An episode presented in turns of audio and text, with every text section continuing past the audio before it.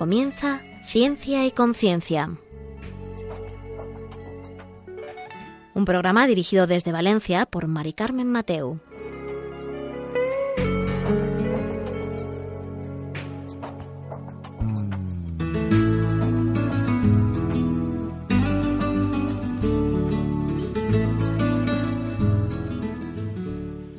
Buenas tardes, queridos oyentes. Un miércoles más, aquí estamos en Ciencia y Conciencia, un programa que hacemos desde el Observatorio de Bioética de la Universidad Católica de Valencia. Y hoy vamos a dedicar eh, nuestro programa a un tema muy, muy, muy interesante en el que vamos a aprender mucho y vamos a hablar de ciencia, pero de una ciencia eh, distinta, una ciencia que nos va a dar la autenticidad de una persona que para nosotros es vital en nuestras vidas Vamos a hablar de un estudio científico que nos da como auténtica la persona de Jesús. Y ahora mismo vamos a, presentaros ese estudio.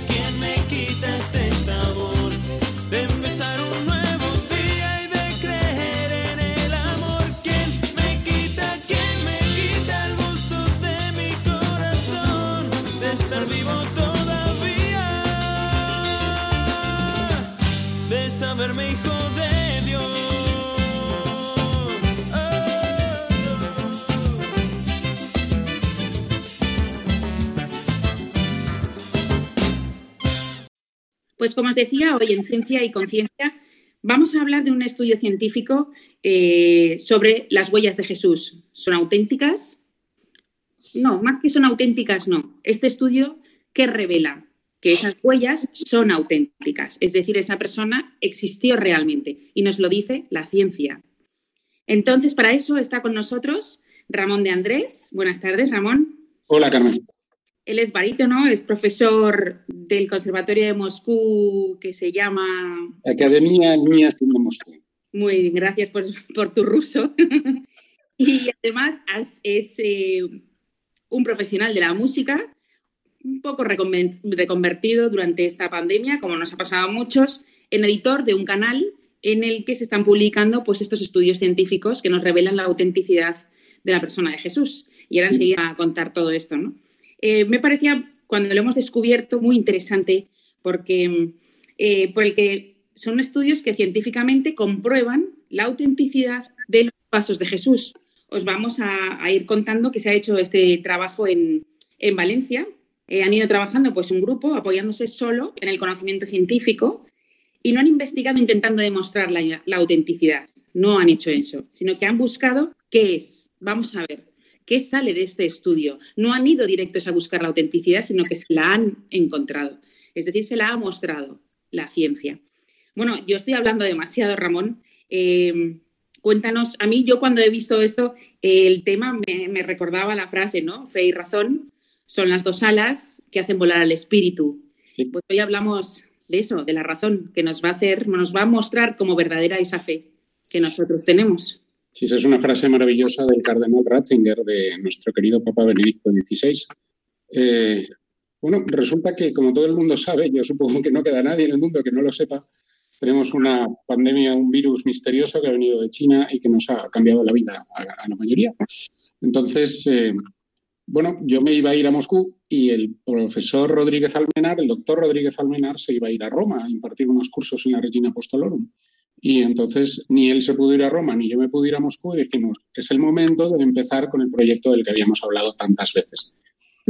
yo te explico. Eh, cuando hablo del doctor Rodríguez Almenar, ¿de quién estoy hablando? No estoy hablando de un señor cualquiera, no estoy hablando de un doctor cualquiera. Eh, Jorge Manuel Rodríguez Almenar, que además eh, nos está escuchando y al cual envío un saludo y un abrazo desde aquí, es el presidente del Centro Español de Sindonología. Que, este nombre así tan, tan curioso es el centro español que se dedica al estudio de la, santa, de la sábana santa de Turín, la sindonología, que viene de sindon, que es sábana, un tipo de sábana muy especial, y bueno, y que es el estudio de esta sábana, ¿no? Entonces, a partir del estudio de esta reliquia, estudio al cual llevan dedicados casi cuatro décadas, eh, más de 30 años, desde luego, eh, han ido expandiendo su campo y han estudiado otras reliquias eh, importantísimas. Para que nuestros oyentes se hagan una idea de la importancia del doctor Rodríguez Almenar y de su labor, solo les daré una pequeña pincelada. Entonces, mencionabas a, Benedicto XVI, a Monseñor Ratzinger. El Monseñor Ratzinger, unos pocos meses antes de ser papa, quiso enterarse bien de lo que se sabía sobre la sábana de Turín, sobre el Santo Sudario de Oviedo, que son dos piezas complementarias, y a quien buscó para que le informara fue a Jorge Manuel Rodríguez Almenar.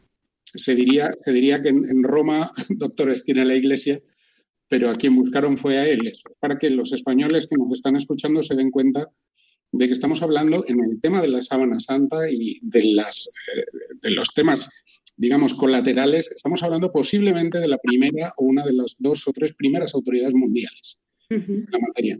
Esto es muy importante porque eh, si uno entra en YouTube y pone sábana santa, eh, aparecen centenares de entradas, de personas que especulan, que dicen, que fantasean, que imaginan, que están a favor, en contra, que polemizan, pero materiales de verdadera seriedad hay muy poquitos, realmente muy poquitos. Entonces, eh, el doctor Rodríguez Almenar y un equipo muy grande de personas, eh, españoles, norteamericanos, alemanes, llevan treinta y tantos años estudiando este asunto, tal y como tú has explicado. Es decir, primero miran el objeto y dicen, ¿qué es esto? Segundo, tratan de situarlo en la historia. Si consiguen situarlo en la historia, trazan su recorrido y al mismo tiempo lo estudian desde el punto de vista estrictamente científico. Uno de los colaboradores de Jorge fue el, recientemente desaparecido, volvió a la casa del padre en febrero de este año, el padre Manuel Carreira, una de las mejores cabezas que ha tenido la Iglesia Católica en las últimas décadas. Un hombre fantástico. Y, entre otras cosas, un gran científico, además de teólogo y filósofo. Y el padre Manuel Carreira decía, eh, la ciencia estudia las propiedades y el comportamiento de la materia, y nada más, y nada menos.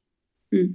Es decir, la aproximación que se hace a la sábana santa y a las reliquias que han sido objeto de estudio por el doctor Rodríguez Almenar y el equipo del Centro Español de Sinología se atiene a estas premisas formuladas por el padre Carreira.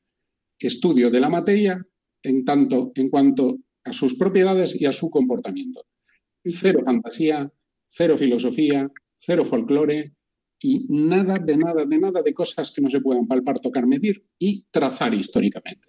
Y así es como han trabajado. Esto es muy importante porque eh, si, no, si no introduzco el tema así, el doctor Rodríguez Almenar me mata.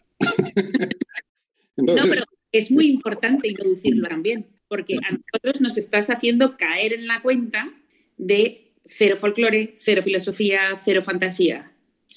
A ver, científicamente, eh, a lo mejor muchos de nuestros oyentes no han caído en la cuenta hasta ahora, que escuchan el programa, de ese punto tan importante. Es decir, la ciencia nos ha dado patas, nos ha situado en la historia y nos ha dicho la realidad, lo que es.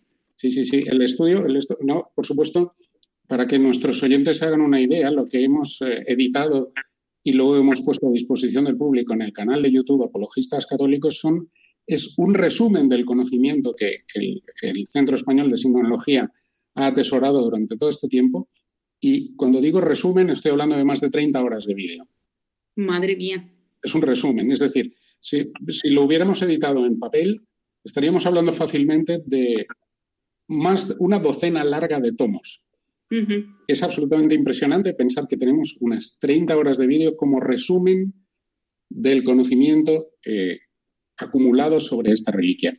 ¿Por qué, ¿Por qué queremos hablar tanto de la sábana santa? Pues por varias razones eh, científicas y religiosas. En primer lugar, porque es seguramente el objeto más estudiado del mundo y es, en mi opinión, el objeto más impresionante del mundo. Eh, posiblemente muchos de nuestros oyentes tienen conocimiento de lo que es la sábana santa de Turín, otros quizá no lo tengan, pero si se me permite dar mi opinión personal, estamos probablemente ante una fotografía de la resurrección de nuestro Señor Jesucristo. Y soy consciente de lo enormes que son las palabras que acabo de pronunciar. Fotografía de la resurrección de nuestro Señor Jesucristo. Eh, la sábana santa de Turín tiene estampada de una forma absolutamente misteriosa. No existe ninguna tecnología humana capaz de conseguir estampaciones de este, iguales, ni siquiera semejantes. Eh, como decía Monseñor Ratzinger, luego Benedicto XVI, la sábana santa de Turín es el sábado santo, es decir, la persona que, está en, que se ve en la sábana santa de Turín eh, muestra absolutamente todas las señales de la pasión de Jesucristo, todos los latigazos, la corona de espina, los golpes, el, puñetazo que recibe en la cara del criado, del sumo sacerdote, en fin, no falta ni un solo detalle del Evangelio y además no sobra ninguno. Es algo realmente impresionante. Además se trata de un tejido que se puede perfectamente situar en el lugar y en la época. Además está impregnado de los pólenes de la región de, Judea, de Jerusalén, quiero decir. Además, eh, muestra manchas de sangre coincidentes en todo momento con las heridas que estamos viendo allí. Además, presenta la imagen de un cuerpo en suspensión. Es un cuerpo que está literalmente flotando en el aire en el momento en que se produce la estampación de la imagen. Además, por la forma de la imagen que recoge, la sábana no está sobre la imagen, no está sobre el cuerpo. De modo que la impresión es fotográfica, incluso eh, científicamente se podría defender la tesis de que el cuerpo atraviesa la sábana y sale de él. Literalmente lo atraviesa. Algo que, dicho así, es, eh, resulta misteriosísimo, pero realmente es que es impresionante. Vamos a ver.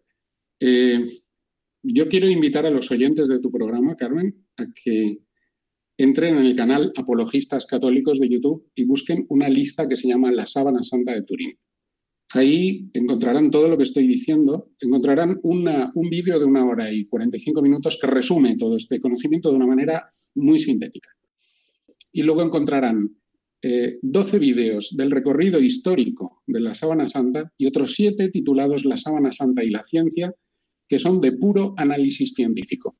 Yo lanzo el siguiente desafío a cualquier persona que tenga dudas de fe que vea estos vídeos. Es un gran desafío, ¿eh? es un gran desafío. si me permites un segundo, te lo, conté en off, en, eh, off the record, como se dice, de la anécdota de una persona que yo conozco, una persona además con estudios superiores, un ingeniero de formación científica, una persona realmente bien formada en ciencia y tecnología, a la que yo le entregué esta documentación, le dije, Tú te declaras ateo o agnóstico. Yo te reto a que leas esta documentación y te sigas manteniendo agnóstico. Yo te digo que después de leer esto, creerás. Él lo estudió durante meses y sorprendió. Bueno, no me sorprendió porque sé que es una persona honrada, intelectualmente honrada y moralmente también honrada. Me dijo, tienes razón, creo, viendo el estudio científico de la Sábana Santa de Turín. Es decir, nuestro Señor Jesucristo, esto, a ver, esto no es una verdad de fe. Esto es una conclusión a la que se ha llegado estudiando el objeto, pero que se, digamos que de la cual se puede tener un 90 y muchos por ciento de certeza, pero no la certeza absoluta. Es decir, Dios nuestro Señor en su infinita sabiduría nos deja las evidencias, pero no, no nos deja pruebas abrumadoras que no ofrezcan la más mínima duda, porque entonces no estaría respetando nuestra libertad. Es decir, nos deja eh, evidencias, pero no certificados. No nos deja un acta notarial, evidentemente. Pero, pero cualquier persona intelectualmente honrada y espiritualmente sincera que se aproxime a esto creerá. Es desde luego, y la experiencia de muchísimas personas. Y que no nos deje el certificado de autenticidad le hace más grande todavía. Claro, o sea, Dios es suficientemente visible para quien quiere verlo, suficientemente invisible para quien no desea ser molestado. Claro. Dios nos hace libres y respeta nuestra libertad. Pues como veis, eh, queridos amigos, em, este programa muy interesante, muy científico y a escuchar un poco de música porque me gustaría a la vuelta de esta música que nos cuentes, por así decirlo, un poco el proceso, que nos vayas contando sobre la Sabana Santa y que nos vayas contando no solo eso, nos vayas contando eh, algunas cosas más que habéis ido comprobando eh, por medio de este estudio científico. Ahora enseguida estamos con vosotros.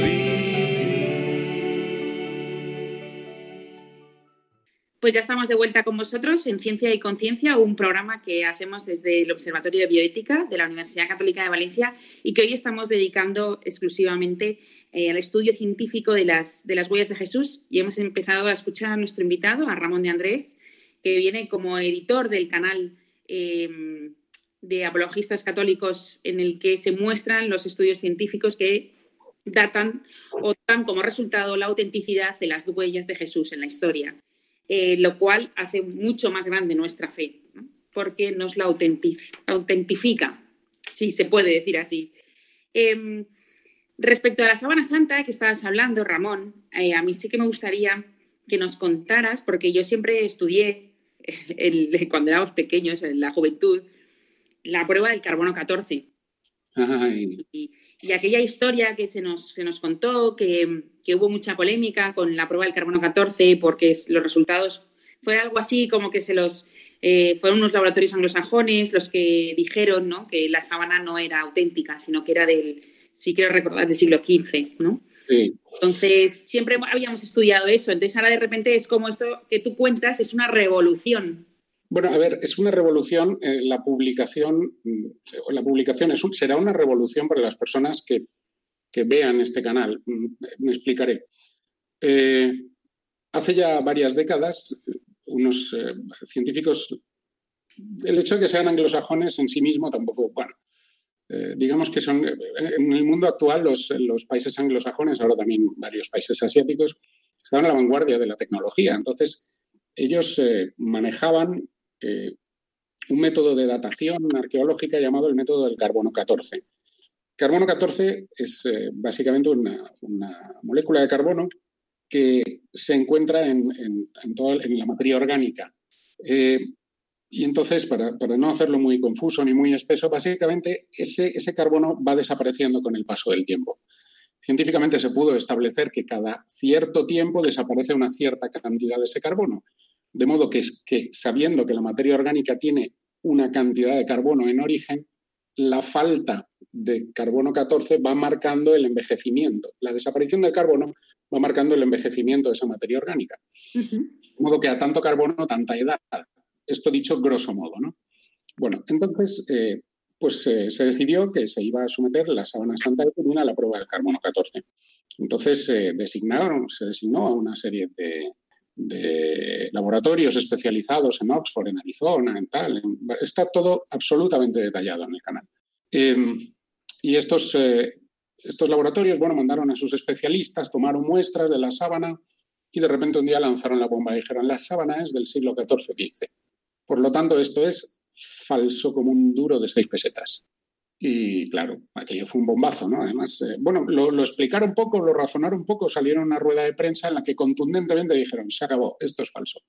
Esto ya, te digo, esto es como un euro de plástico, olvídenlo, no vale para nada. Claro, una afirmación tan gruesa eh, debe tener un soporte científico extraordinariamente sólido. Eh, si no, pues evidentemente se queda un poco en el aire. Y entonces, bueno, luego ellos ya, digamos, en un segundo plano, ya no tan frente a la opinión pública, empezaron a, publicar los resultados del estudio del carbono 14 y tal, y empezaron a dar una serie de datos. Y empezaron, se, empezó a, se empezó a conocer cómo se había hecho la toma de muestras, qué muestras se habían tomado, cómo estaban compuestas, de qué partes de la sábana se habían tomado las muestras. Y entonces empiezan a emerger una serie de detalles que empiezan a revocar la fiabilidad de la prueba del carbono 14. Por, hacer, por hacerlo breve, porque, insisto, el que quiera conocerlo con absoluto detalle tiene una explicación de, una hora y media sobre este detalle en el canal. Con todas las cifras, con todos los datos, con todo, el análisis químico, bueno, es impresionante, la verdad. Entonces, eh, básicamente se tomaron muestras absolutamente contaminadas. Se tomaron muestras de partes de la sábana que habían sido remendadas durante la Edad Media. Siendo una sábana de lino, se tomaron hilos de algodón de las muestras, porque aunque era lino, había sido remendado siglos después con algodón. Además, se tomaron las muestras de los bordes por los cuales los clérigos que solían hacer las ostensiones de la sábana durante siglos solían tomar la pieza con sus propias manos, sostenían la pieza ahí.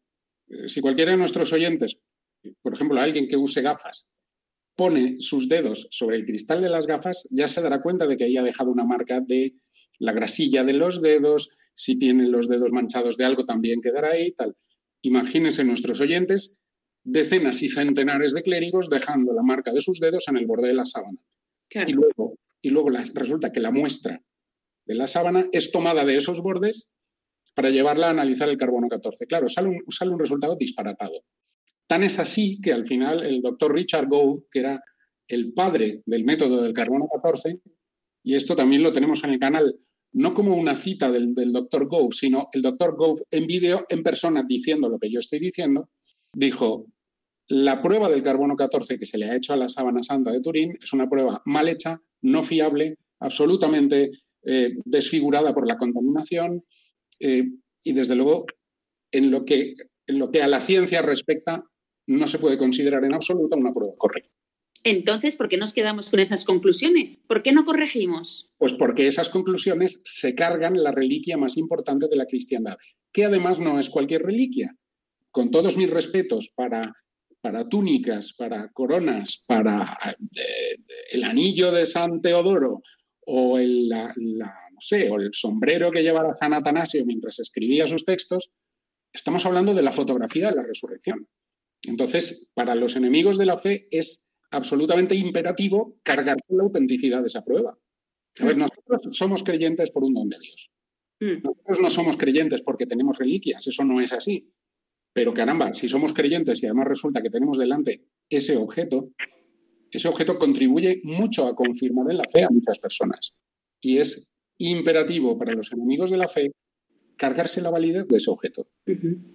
Bueno, pues las pruebas del carbono 14 que invalidaban el objeto son inválidas. Creo que no se puede decir más claro.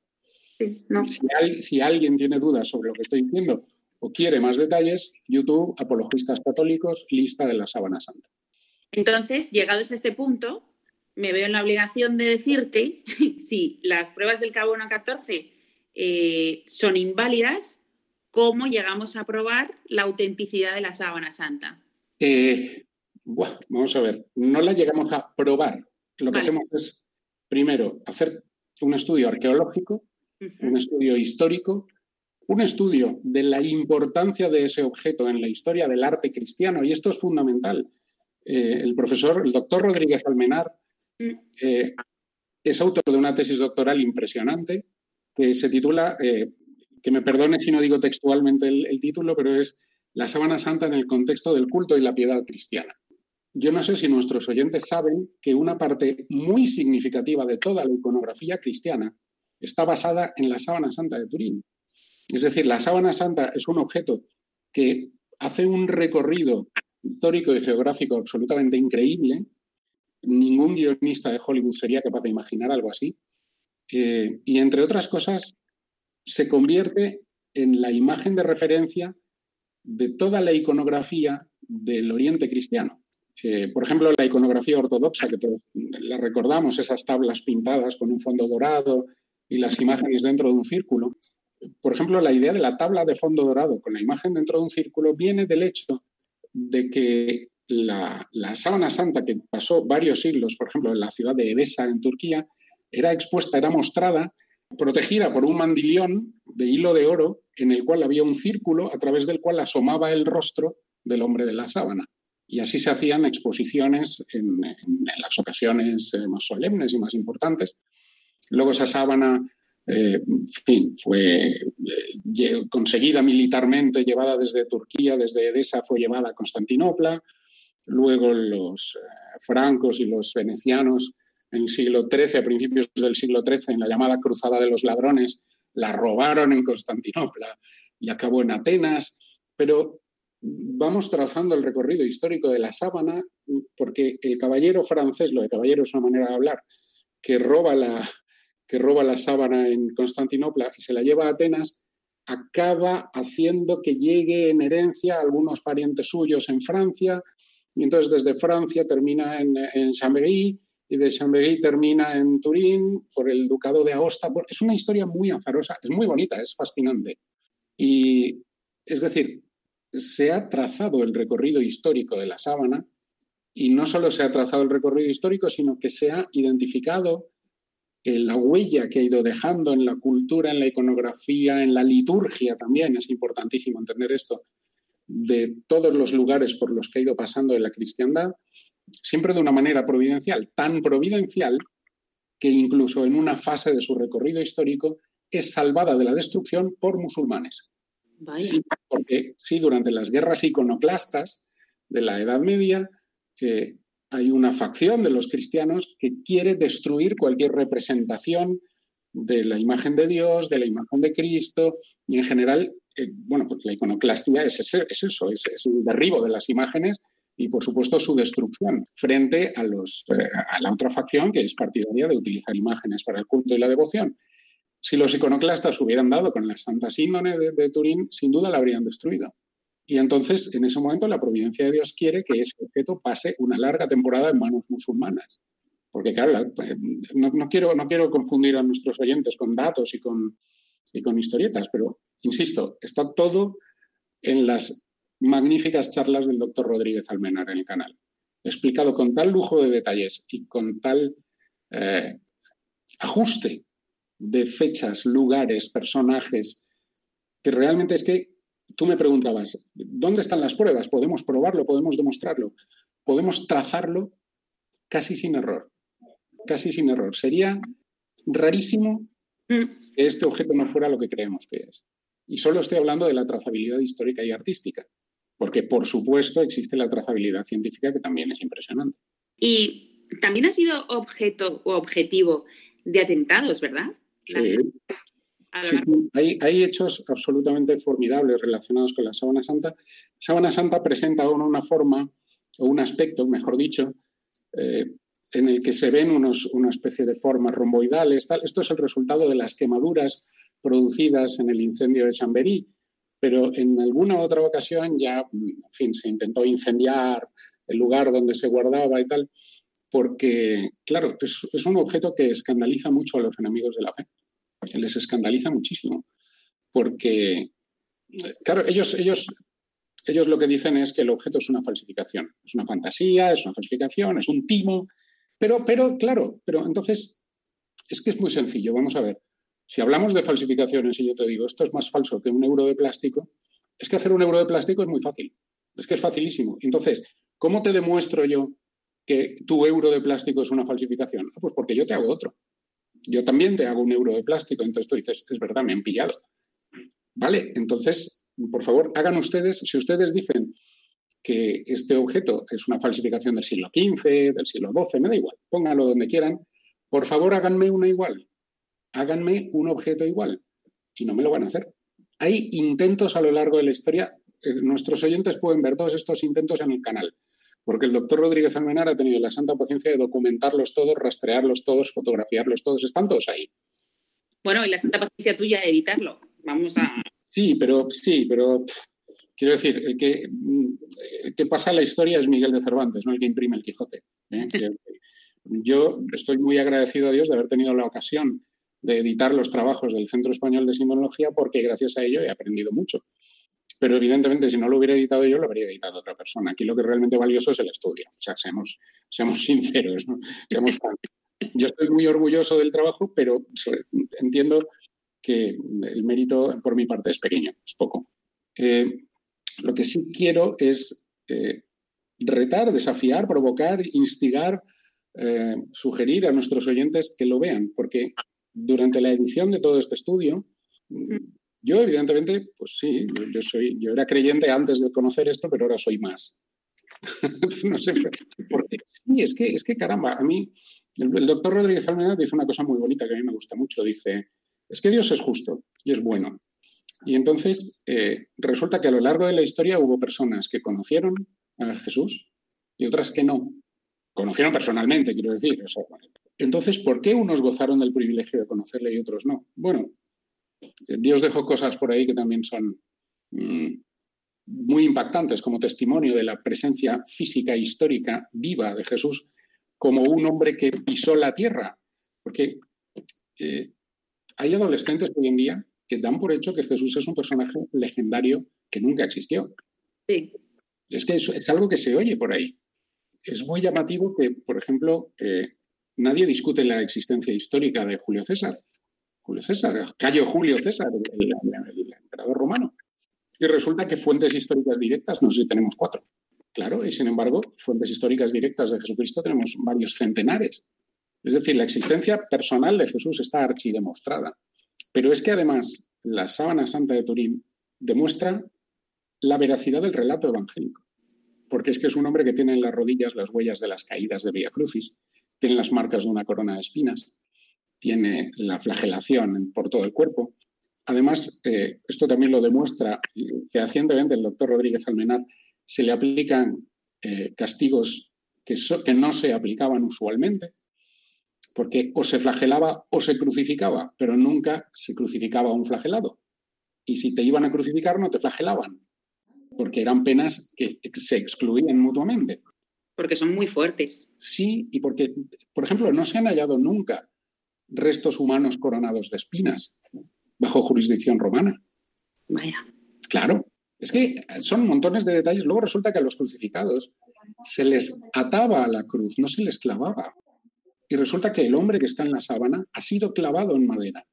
Y eso también es excepcional, con lo cual flagelación, crucifixión con clavos, coronación de espinas, empiezan a eliminar casuística.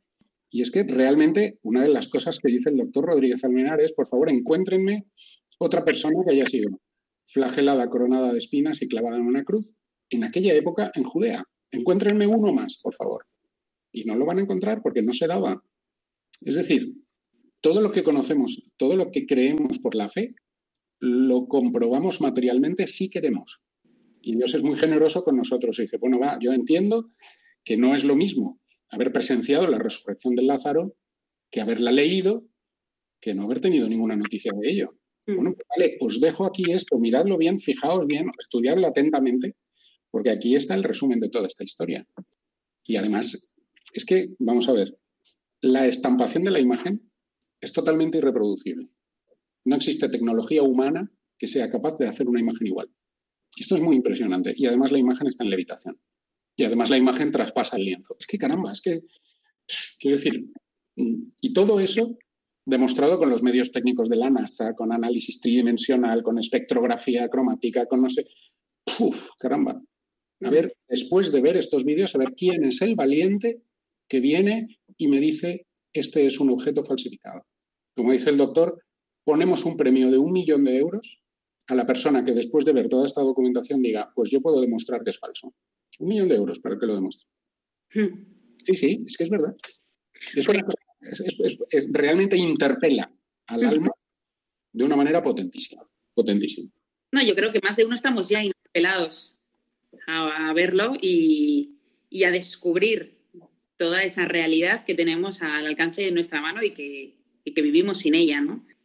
Pero... Vivimos en un mundo que nos aturde y no nos deja observar ciertas cosas. Mm. Es decir, yo recuerdo una vez viendo por la televisión una corrida de toros en la que un toro se acercaba muchísimo al torero y, realmente la situación era ya un peligro desesperado y, en el, y cuando el cuerno del toro estaba a centímetros del cuerpo del torero, un monosabio se quitó la gorrilla ¡zum! y la lanzó como si fuera un frisbee justo por delante de los ojos del toro. El toro se distrajo con la gorrilla y el torero tuvo tiempo de desaparecer detrás del burladero. Entonces, a mí eso me impresionó primero porque pensé, este, este monosabio ha intervenido de una manera absolutamente providencial. Y segundo, hay que ver con qué facilidad se nos distrae. Mm. Entonces, sí, realmente estamos, andamos por la vida queriendo pensar en cosas serias y en cosas trascendentales y cualquier frisbee que pasa por delante de nuestros ojos distrae nuestra mirada y ya estamos mirando para otro lado. Sí, sí. hay, que hacer, hay que hacer un esfuerzo de conocimiento y de formación. Mm. Nosotros vivimos en una época en que nuestra fe es muy atacada, muy agredida, por personas que han dedicado un gran esfuerzo intelectual a construir un discurso de destrucción de la fe. Y nosotros que tenemos una, una fe de un contenido prácticamente inagotable, apenas conocemos ese contenido y no nos, no nos podemos prácticamente oponer a ese discurso. Lo que aportan estos trabajos del Centro Español de Sindonología no, es, no son exactamente estudios para polemizar con nadie. El que no quiere creer la verdad no la cree y entonces va a dar igual que se la demostremos. Mm. Pero todo aquel que observe la verdad de buena fe quedará archiconvencido. Y eso me parece muy importante y muy saludable. Pues sí, la verdad es que sí. Y queridos oyentes, vamos a escuchar un poco de música para ya llegar a nuestra tercera y última parte del, del programa en el que vamos a hacerte también alguna pregunta más, Ramón, no solo de la Sábana Santa, sino eh, de algún estudio más y de algún hecho más em, en la historia de la Iglesia. Ahora enseguida estamos con vosotros.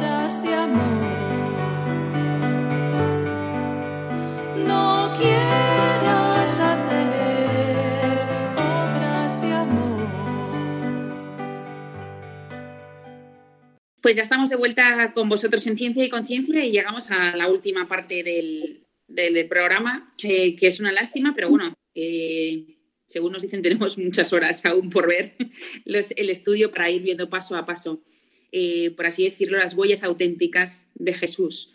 Em, claro, yo antes de la pausa he dicho que hoy ahora queríamos ver em, pues otras reliquias o otros hechos y históricos. Y a mí me gustaría preguntarte también por la reliquia milenaria del sudario de Oviedo, que es, es una tradición oral, ¿no? Que es la venda que cubrió la cabeza de Cristo y siempre hemos creído en ello. Y también me gustaría que matizaras mis palabras en ese aspecto. Em, ¿qué, nos puedes decir del sudario? Pues eh, fíjate, el sudario de Oviedo es, eh, a ver, en la tradición judía, cuando los judíos creen que el alma eh, de un hombre está en la sangre.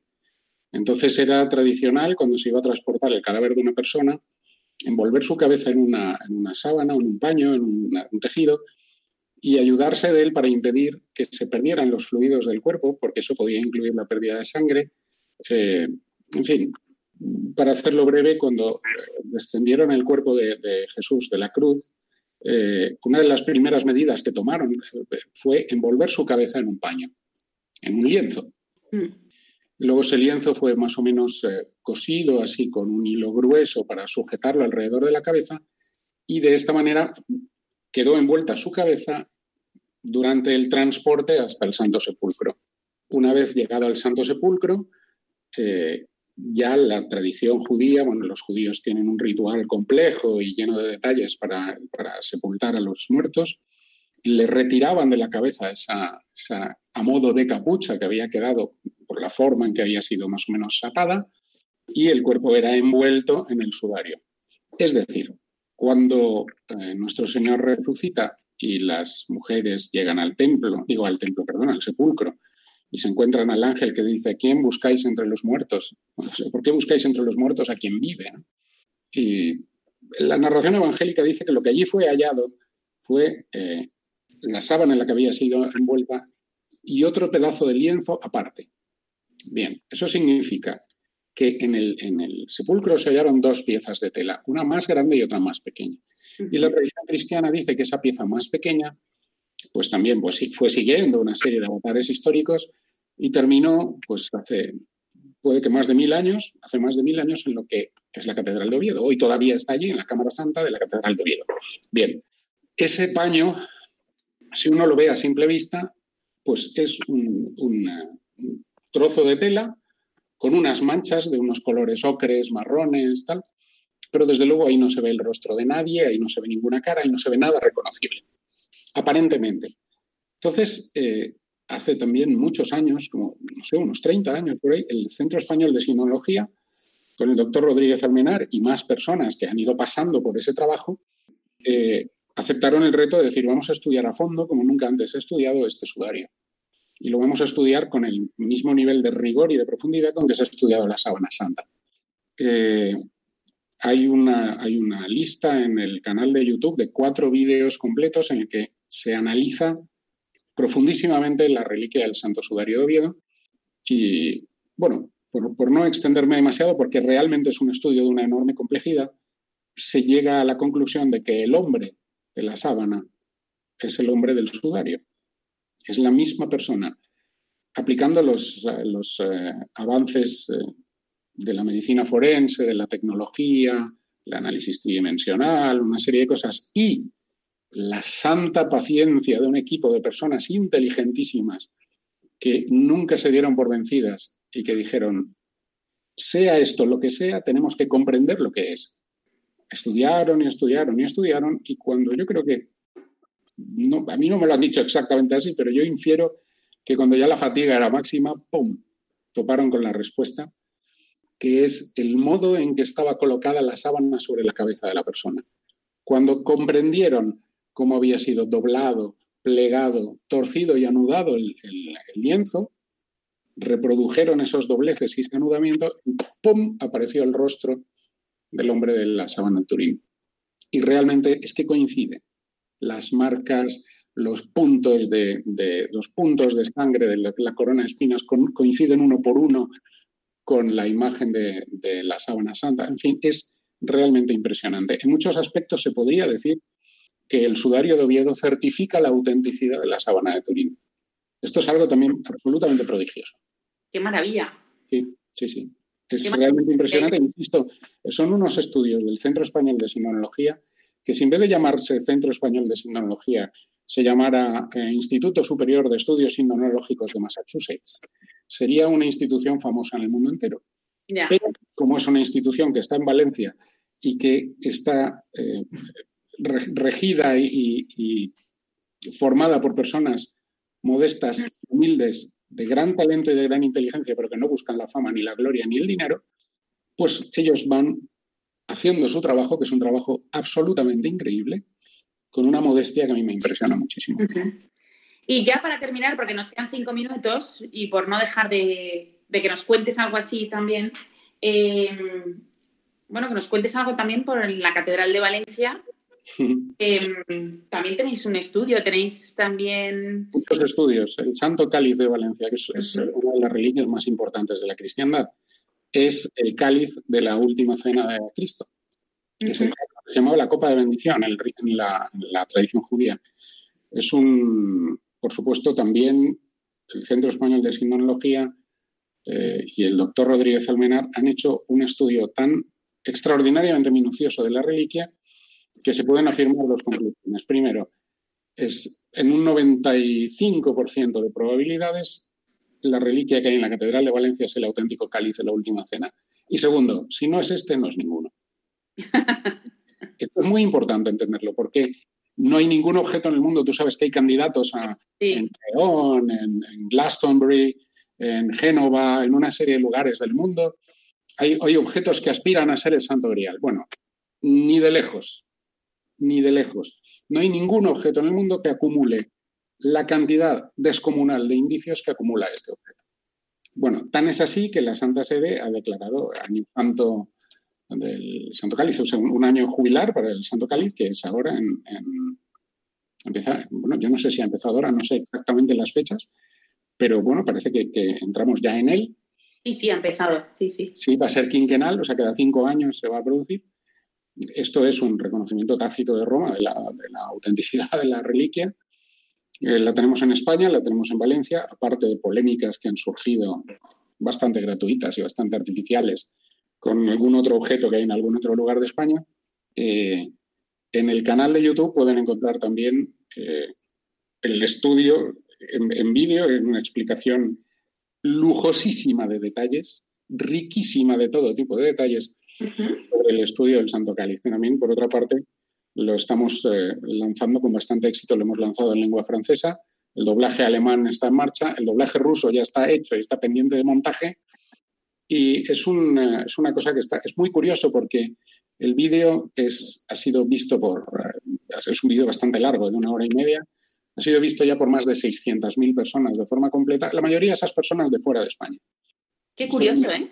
Muy interesante, sí se diría que cuanto más cerca de la reliquia, menos caso se le hace. Hasta el punto de que, bueno, las personas que vivimos en la ciudad de Valencia, yo creo que casi nadie sabe prácticamente nada acerca de esta reliquia, que es una de las, pues no sé, junto con la corona de espinas de Notre Dame, eh, los, los Lignum Crucis, lo que pasa es que los, los, fragmentos de la cruz de Cristo hay centenares por ahí, por el mundo. Pero el Santo Cáliz, eh, el Titulus Crucis que está en Roma también, los clavos, de, en fin, hay unas, hay unas cuantas reliquias que son enormemente importantes. Yo diría, si a mí me preguntaran eh, cuál es la importancia del Santo Cáliz de Valencia, yo diría que es una de las tres más importantes, junto con la corona de espinas y, por supuesto, la sábana santa, que es el, objeto más asombroso que hay dentro del mundo de las reliquias. Bueno, podemos decir finalmente, para terminar, que que Jesús nos ha, dejado pistas para que le investiguemos y le sigamos? Yo, sobre todo, volviendo al tema de la sábana santa, yo lo interpreto de dos maneras. Primero, lo interpreto, como decía antes, con las palabras del doctor Rodríguez Almenar, Dios es justo y para los que no estuvieron en el lugar y en el momento, ha dejado cosas que también son muy impresionantes. Y para los que desafían la fe y para los que desafían a Dios, con esa nueva pseudo religión que llamamos ciencia. Citabas antes las sabias palabras del cardenal Ratzinger, la, la fe y la razón son las dos alas que hacen volar el espíritu y eso es me parece una idea de una gran belleza y de un gran acierto. Para muchas personas, sobre todo a partir del racionalismo, en fin, de Descartes en adelante, ¿no? y en fin, todas las desgracias que vinieron como, como eslabones de una cadena, para esas personas que creen que solo la razón les va a llevar a la verdad, bueno, que estudien la sábana y que nos expliquen cómo ha sido falsificada. Ahí está el desafío también. Y Dios también eh, para científicos, eh, científicos de estos ateos que dudan de todo, que no creen en nada, bueno, pues ahí tenéis el objeto. Es un hecho que muchos de los científicos que estudiaron la sábana santa en su día se convirtieron en la fe. Porque, claro, para una persona que está formada en, ciencia, pero de una manera rigurosa, seria y profunda, objetos así realmente producen una convulsión del espíritu. Bueno, es un gran, gran reto que les podemos hacer a nuestros oyentes y que luego nos cuenten y nos digan qué sacaron de ese reto. Si me permites, voy a repetir el nombre del canal. A ver, en YouTube, si tú escribes apologistas católicos, te aparecen dos centenares de cosas raras. Pero si pones canal apologistas católicos, aparece este. Este es un canal en el que no hay tonterías. Y lo único que hay es en los estudios del Centro Español de Tecnología y luego los comentarios al Evangelio que hace también un sacerdote amigo nuestro, el padre Vicente Cortina, al que también saludamos desde aquí, eh, comentarios del Evangelio y de las Sagradas Escrituras, cosa que tampoco le va a hacer ningún mal a nadie. Pero eh, yo invito a nuestros oyentes a que realmente visiten este canal, que no tiene ningún propósito comercial, que no va, no va a reportarle ni un duro a nadie, eh, que se sumerjan en el conocimiento de estas cosas, porque su vida va a cambiar. Su vida va a cambiar para bien. El que tenga dudas de lo que ha leído en el Evangelio, el que tenga dudas acerca de los relatos que forman parte de los momentos más importantes de nuestra fe, va a encontrar una fuente de confirmación muy fuerte y muy seria. Vuelvo a subrayar, nosotros no somos creyentes porque tengamos reliquias. Nosotros no pertenecemos a la religión de la sábana santa. Nada de eso es así. Nuestra fe es lo que es. Pero es que además hay objetos que la confirman. Bueno, pues vamos a conocerlos. Sí. Vamos a conocerlo, es un gran reto, es un gran eslogan, ¿eh? lo que acabas de, decir. Pero bueno, muchas gracias Ramón por estar aquí con nosotros contándonos, eh, contándonos las huellas, los estudios científicos que allí se han a cabo o que tú has editado, que otros han llevado a cabo. Sí. Nos muestran las huellas históricas de Jesús aquí en, nuestra casa. Y eh, también, pues también te voy a interpelar para que vengas otro día a hablarnos sobre la belleza ya otras veces y nos cuentes también en este mundo en el que hoy nos encontramos de pandemia, también hay belleza alrededor. sin duda, Y sobre todo no esconderla, ¿no? Entonces, que nos, para que nos des claves dónde está, allí vamos, no dejamos de mostrarla, no dejar de taparla. Eso te, bueno, algún día sí, sí, sí, sí, Bueno, pues eh, agradecemos mucho que hayáis estado aquí con nosotros, Ramón, Ramón de Andrés, eh, que hoy vienes como editor eh, de estos estudios em, científicos por medio del canal de YouTube para, mostrarnos a nosotros las huellas de Jesús, ¿no? que hoy has venido para ello. Y a todos vosotros os interpelamos y tal y como ha dicho Ramón, en el reto ¿no? de verlos y contarnos, contarnos, nos podéis contar en ciencia y conciencia arroba radiomaria.es. Adiós.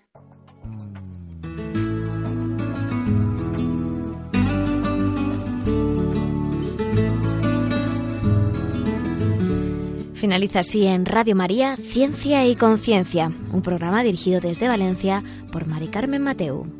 Thank you.